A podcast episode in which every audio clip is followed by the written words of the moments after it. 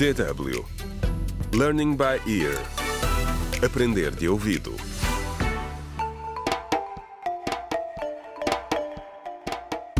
Contra o crime. Olá, bem-vindos ao 17º episódio da radionovela Contra o Crime, um desaparecimento em Picoa, escrita por Orcília Gnoé. A entrevista feita ao jornalista que realizou uma reportagem sobre a produção de carvão vegetal em Picoa veio abalar ainda mais a cidade. O jornalista infiltrou-se no setor e fingiu ser um comerciante de carvão. Que consequências terá esta reportagem para a cidade? Para já, o trabalho parece ter deixado nervosos Cândida e Germano. Eu sabia. Eu sabia, Cândida.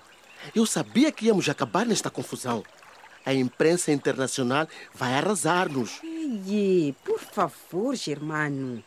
Não adianta gritar comigo. Muitos jornalistas vão viajar para Becalina e Picoa nos próximos dias. Temos de organizar e preparar o nosso pessoal para as entrevistas. Isso vai ajudar a acalmar as coisas. Hum, estás a esquecer-te de uma coisa, Cândida. Nesse programa de rádio disseram que apesar de três em cada cinco pessoas em Picoa estarem envolvidas na produção de carvão, nem todas beneficiam realmente da venda. Agora, como é que podemos subornar alguém sem chamar atenção? Vou ligar para o meu pessoal do Norte. Eles vão fingir que são trabalhadores do setor e darão as entrevistas. Isso vai resolver as coisas, Germano. Cândida, Quê? queres tornar tudo ainda pior? Não vês que os jornalistas já perceberam a ligação entre o mercado negro de carvão vegetal em África e os milícias terroristas rebeldes? Não, não, não e não. Tudo está a ficar completamente fora de controlo. Calma, Germano. Vamos nos acalmar. Olha, eu trato de tudo. As coisas vão se resolver. Tá bem? Agora vá. Amarra o barco. Mas, por favor, melhor do que da última vez. Não quero molhar os pés. Agora, Cândida, como estás a pensar em lidar com tudo isto? E também temos de cuidar deste idiota. Acho que ele não passa desta noite.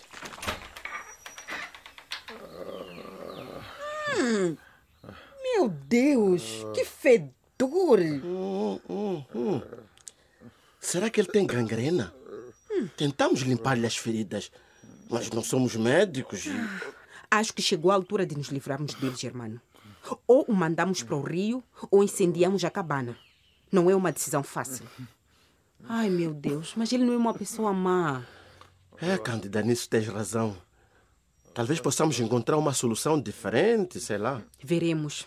Primeiro, vamos fazer alguns telefonemas antes que os abutres dos jornalistas cheguem à cidade. Contra o crime.